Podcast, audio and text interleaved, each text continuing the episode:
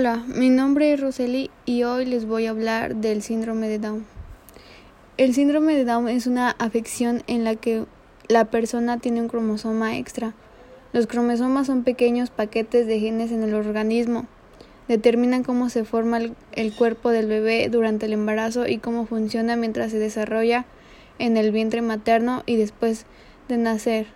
Por lo general, los bebés nacen con 46 cromosomas. Los bebés con síndrome de Down tienen una copia tienen una copia extra de uno de estos cromosomas, el cromosoma 21. El diagnóstico del síndrome de Down puede hacerse antes del parto o tras él. En este último caso se hace con los datos de proporciona la exploración clínica y se confirma posteriormente el cariotipo, esto es, el ordenamiento de los cromosomas celulares que nos muestra ese cromosoma extra o la variedad que corresponda.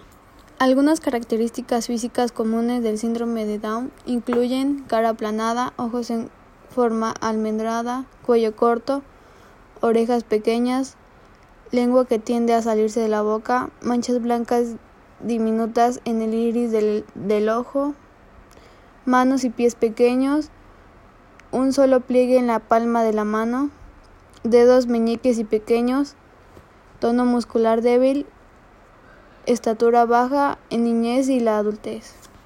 Hay tres, hay tres tipos de síndrome de Down, que son trisonomía 21, síndrome de Down por translocación y síndrome de Down por mosaicismo. Y ahora les voy a hablar del paladar hendido. El paladar hendido se produce cuando el tejido que forma el paladar no se une completamente durante el embarazo. En algunos bebés, tanto la parte de adelante como la de, de atrás del paladar quedan abiertas. Estos suelen tener dificultades para alimentarse y hablar claramente, y pueden tener infecciones de oído. Este se, se diagnostica en una ecografía antes del nacimiento. Después del nacimiento se hace una después del nacimiento se hace una cirugía para la reparación de paladar hendido.